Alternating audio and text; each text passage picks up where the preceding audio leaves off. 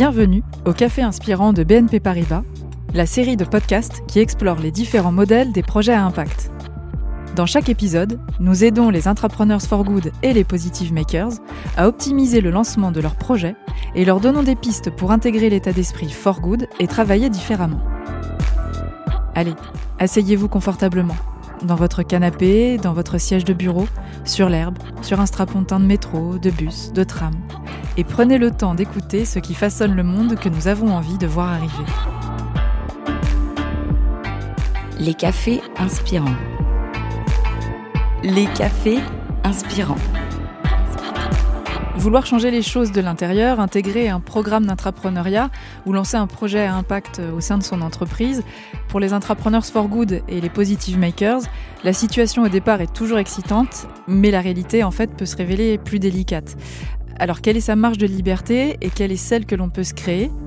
Quelle porte est-ce qu'on peut pousser? Comment hacker le système tout en le respectant et en continuant en fait à œuvrer dans l'intérêt de son entreprise?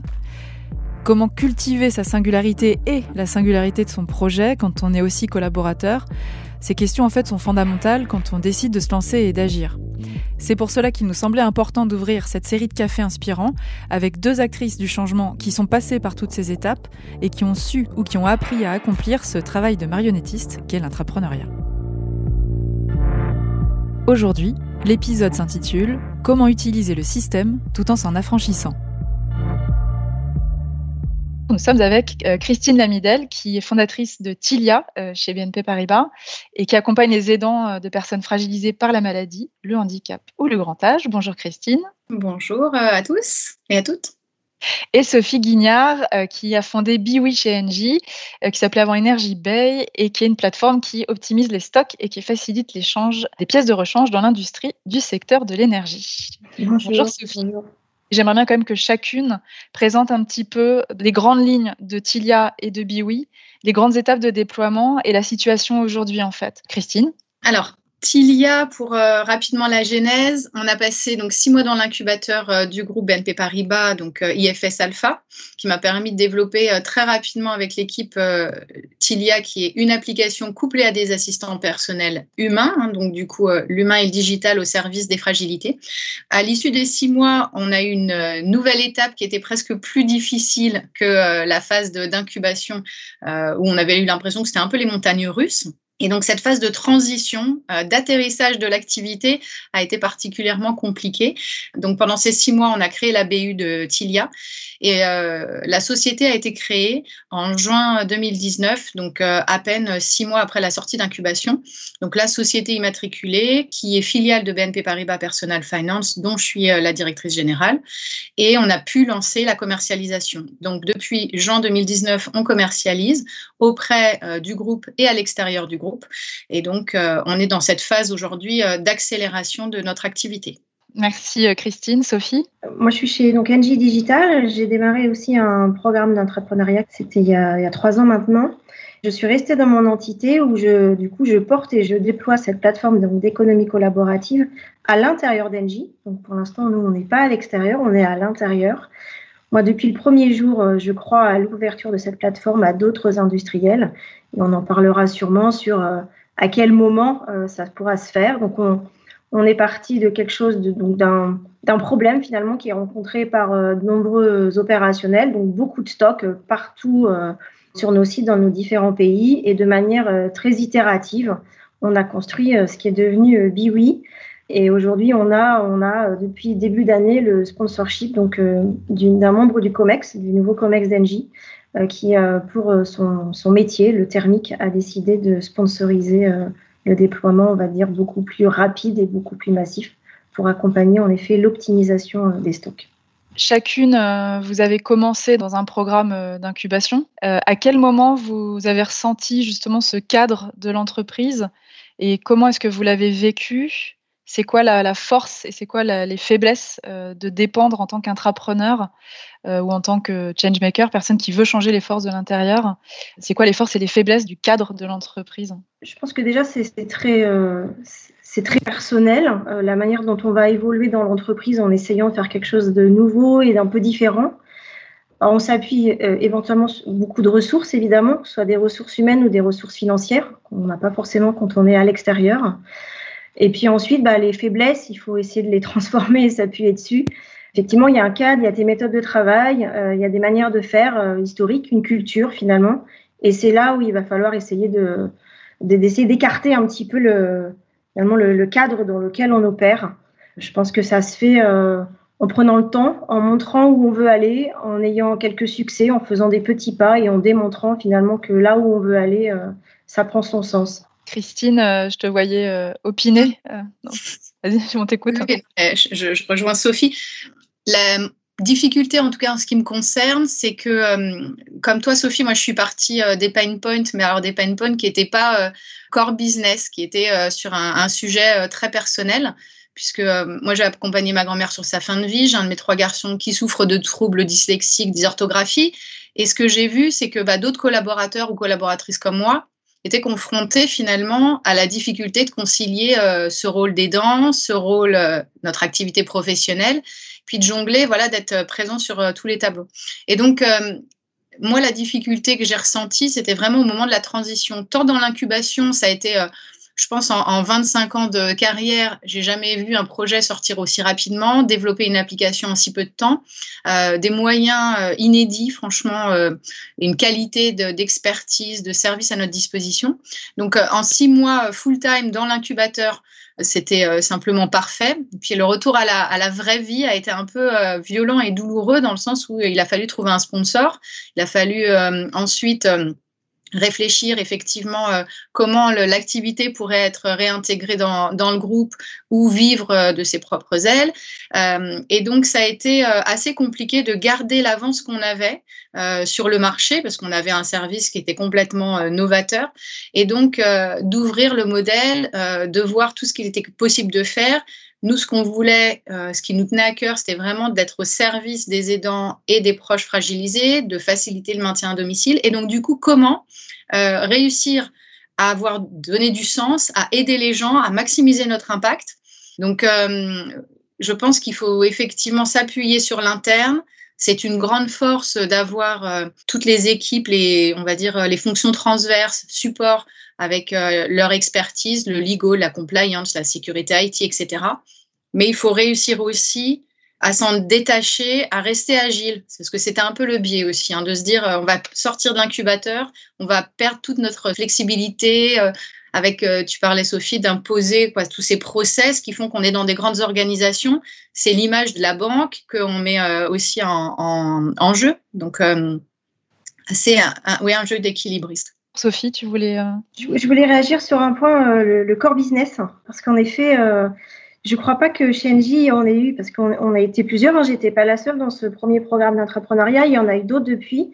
Crois qu'il y a effectivement une vraie difficulté à concilier un programme d'entrepreneuriat qui ne soit pas core business. Je pense que c'est une difficulté supplémentaire. Euh, il s'avère que là, euh, moi, j'ai réussi à coupler les deux et je pense que c'est une des raisons aussi qui fait que on continue d'avancer. C'est parce qu'effectivement, Engie aussi, euh, il trouve son intérêt pour, parce que c'est vraiment lié à son métier. Donc effectivement, euh, je pense que il faut aussi avoir ça en tête. Euh, je pense que c'est une difficulté qui peut être supplémentaire. Christine?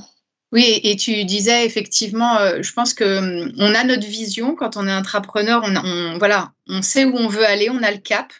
Et euh, il faut sans arrêt se projeter. Et euh, moi, j'ai un maître mot anticiper, en fait. On doit toujours, toujours avoir un coup d'avance, pouvoir tout le temps voilà, se projeter et tout ne fonctionnera pas comme, voilà, on, doit aller d'un point A à un point B. ça sera peut-être comme ça, ça sera peut-être en zigzag, mais en tout cas, voilà, tout, toujours essayer d'avoir un coup d'avance. quoi. Ça vous est arrivé de ne pas l'avoir, ce coup d'avance, ou d'avoir dû louvoyer ou revenir par une autre porte? Ça, on le voit beaucoup. C'est-à-dire que moi, quand j'étais plus jeune, je voulais aller du point A au point B de manière la plus rapide et la plus directe. Alors, j'ai fait beaucoup de progrès. Hein. Je, tire des bords, mais beaucoup, beaucoup de bords. Donc, euh, on, arrive au point B, mais alors, euh, c'est pas direct du tout. Ça, ça prend du temps. Et effectivement, il faut rencontrer des personnes, il faut leur expliquer, il faut convaincre. Parfois, c'est pas la bonne personne. Il faut trouver. Voilà, ça prend du temps, mais on va, en général, on va au point B quand même, au point B prime qui est juste à côté parce qu'on se nourrit aussi euh, des échanges qu'on peut avoir. Donc le point B, euh, il était voilà, on avait une, idée à peu près de la carte où on allait. C'est pas exactement là, mais c'est parce qu'on s'est enrichi de nos échanges, mais c'est vrai que c'est jamais direct. Christine? Bah Simplement, euh, ça, rejoint aussi le fait de moi m'être sentie très seule. Je pense que au plus rapide, au plus vite, en fait, on peut élargir notre écosystème. Euh, plus rapidement, on peut euh, interagir avec les autres. L'intelligence collective, il faut capitaliser dessus, au même titre qu'on est dans des... Euh, je sais plus, une fois on disait que bah, les intrapreneurs viennent un peu hacker le système, l'organisation. Ce qu'il y a, c'est que euh, même, je vois avec les équipes compliance, legal, avec lesquelles on travaille, très très vite, en fait, on les a intégrés. Il faut que ça soit des parties prenantes et on les a un petit peu, euh, ouais, mis un peu à l'échelle l'agile. Et donc, du coup, il faut pouvoir justement essayer de euh, capitaliser sur ce que les autres peuvent nous apporter. Toutes les idées sont bonnes à prendre ou les remarques. Bien souvent, c'est précieux d'avoir des feedbacks comme ça. ça permet de tester son modèle aussi. Et euh, il faut savoir bien s'entourer. Euh, par exemple, euh, par rapport à la création de l'entreprise, j'ai dû créer un, conseil d'administration. J'ai fait en sorte de pouvoir avoir au board des membres du COMEX, des personnes qui puissent m'aider aussi en termes de stratégie, me faire un petit peu me challenger. Ça, c'est aussi hyper important. Et justement, comment savoir quels acteurs solliciter et à quel moment pour faire avancer son projet euh, globalement ou soit un point particulier? Voilà, à quel moment il faut faire euh, intervenir ou il faut euh, alerter, informer et mettre quelqu'un dans la boucle en interne? Ça s'est fait assez naturellement, soit parce que j'étais en demande et bah, du coup j'avais un sponsor qui est le DGD de Personal Finance et donc je lui ai demandé son soutien, voilà, qui me mette en relation avec les bonnes personnes. Et ça, c'est plutôt au sein de notre organisation. En revanche, en dehors, Très vite, en fait, on a hum, échangé avec le milieu associatif, les, instances territoriales, nos concurrents, la silver economy au sens large, vraiment pour euh, intégrer l'écosystème et puis pouvoir avoir euh, un petit peu autour de nous des personnes aussi avec la même ambition, euh, d'aller porter justement des projets à destination des aidants, parce que bah, finalement, tout seul, on se rend compte qu'on était, quoi, c'est très compliqué d'avancer. Euh, donc, il faut s'appuyer euh, vraiment sur les autres.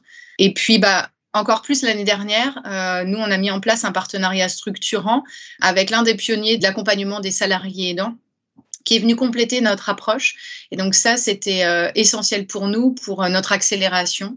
Mais c'est plusieurs mois, voire une année de réflexion, de modélisation, comment on allait pouvoir interagir ensemble. Sophie? Je suis assez d'accord, euh, c'est naturel finalement, ça dépend beaucoup des étapes de là où on en est en fait dans son projet, dans son développement.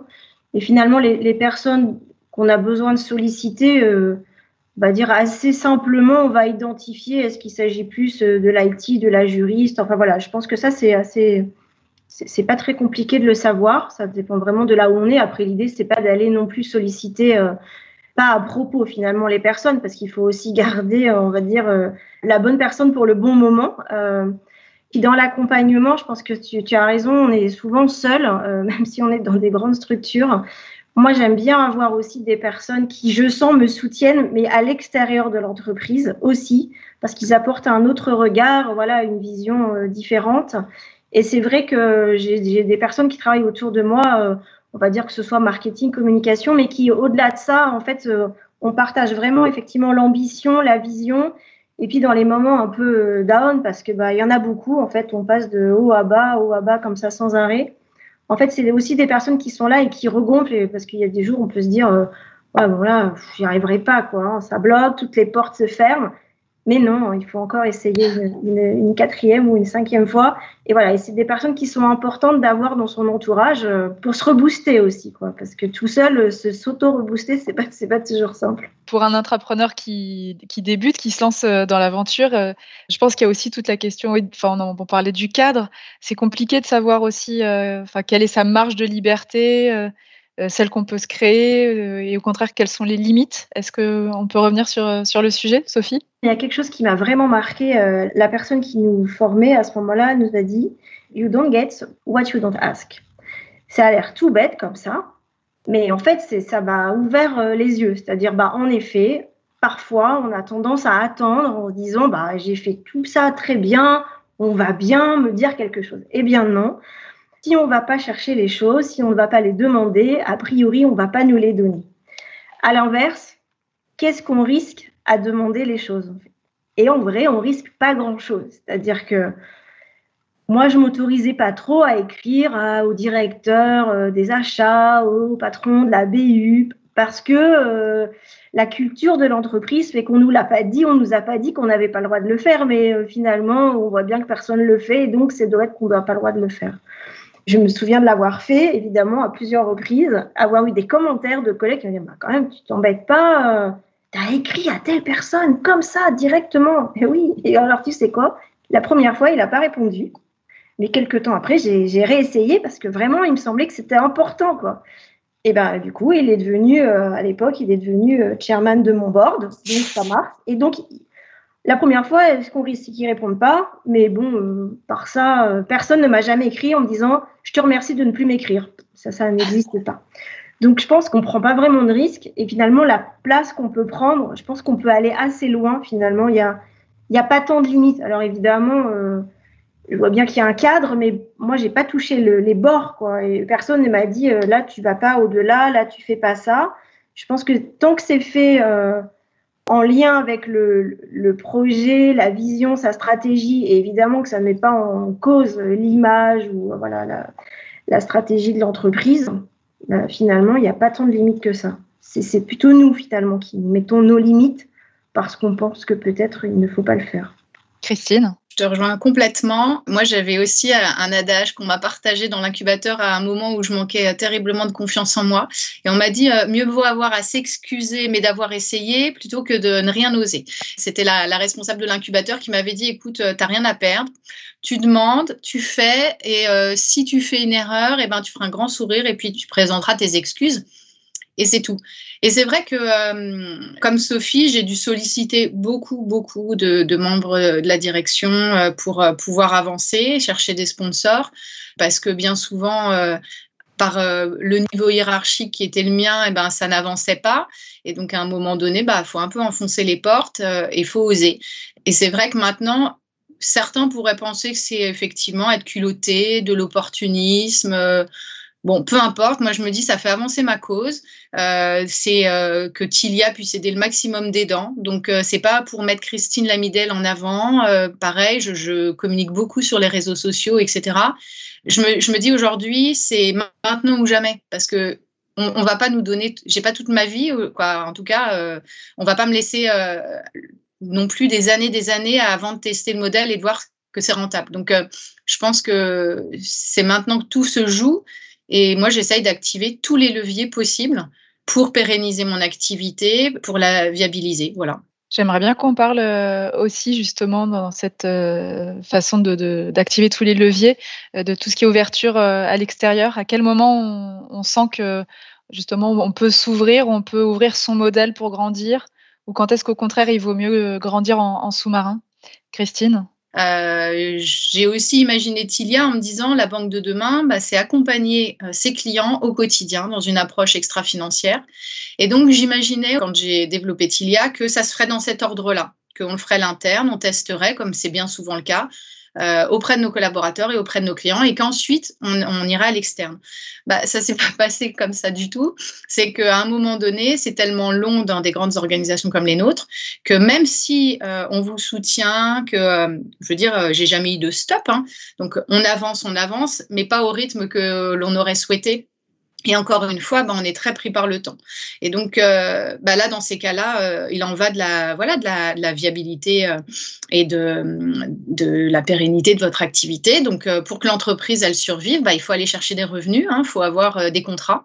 Et donc, ben, très, très vite, ben, on est allé à l'extérieur. On a finalement prouvé la valeur de notre service, puisque des groupes tels que effectivement NJ aujourd'hui sont nos clients. Et donc, finalement, on revient par de l'externe en interne.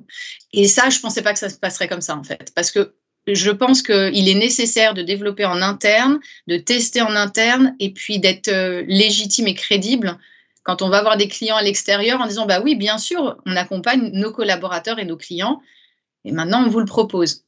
Nous, ça s'est passé euh, en sens inverse. Et ça a été très, très compliqué. On s'est pris des murs. Euh, voilà, c'était violent. Hein. Mais, mais, parfois, cet aller-retour ou aller chercher en externe peut aider à faire progresser son projet en interne. Clairement, clairement. Sophie? Alors moi, je le fais dans l'autre sens. Euh, moi, depuis le début, en fait, je suis convaincue qu'on va l'ouvrir à l'externe et notamment à d'autres industriels comme Engie, probablement des, certains euh, qui sont des partenaires avec lesquels on a des, des JV euh, dans, différents pays du monde. mais ça, c'est pas dans ce sens-là que ça se passe. Donc, c'est effectivement de, faire la preuve en interne. Moi, je suis vraiment là. Euh, maintenant, il y, a la réalité en fait qui, pointe le bout de son nez, c'est-à-dire que donc, euh, on, aide nos équipes, nos collègues à optimiser leur stock. Et évidemment, euh, l'enjeu, c'est de les réduire. Et pour les réduire, une fois qu'on est sûr qu'on n'en aura pas besoin, c'est de les vendre. Et donc, il y a évidemment les vendre en interne, mais il y a aussi bah, les vendre en externe, puisque certaines de ces pièces ne sont finalement utiles à ne seront plus utiles à personne à l'intérieur d'Engie. Et donc, c'est ça la réalité. C'est-à-dire qu'à un moment donné, on commence à avoir des listes de produits, euh, des listes significatives de pièces qui ne seront utiles à personne, tout le monde a dit non, non, non. Et donc là, si on veut vraiment faire les économies, il va falloir aller les vendre. Et donc, du coup, j'espère que là, dans les prochains mois, on va, on va travailler le acquis et, et, le comment on va, on, va, on va faire ça. Vous voulez euh, terminer chacune par, par un conseil, euh, une bonne pratique pour euh, quelqu'un qui justement a cette envie de, de, bouger les choses en interne et, et, qui se pose encore des questions sur, sur toutes ces histoires de, de cadre, de hacker le système, comment, pourquoi?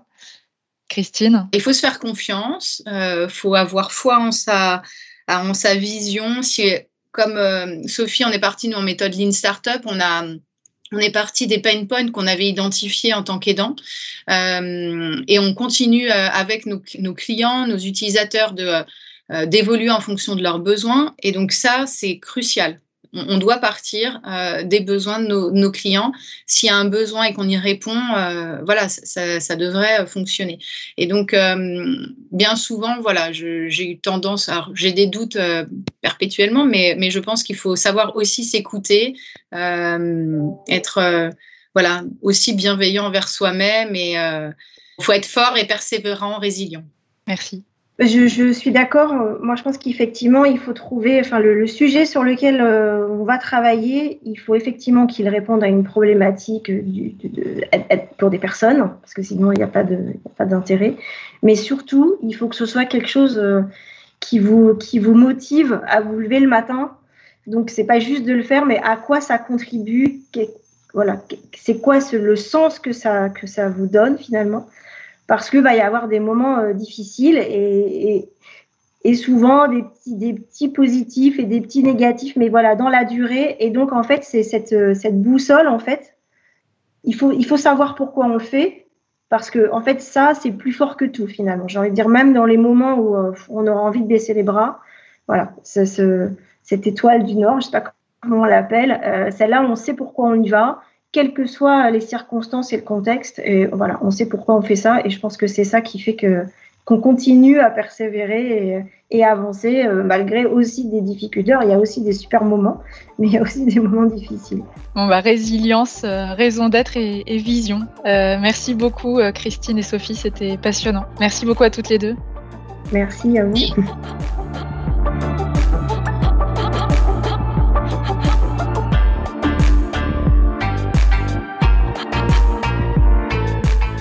Merci de nous avoir écoutés.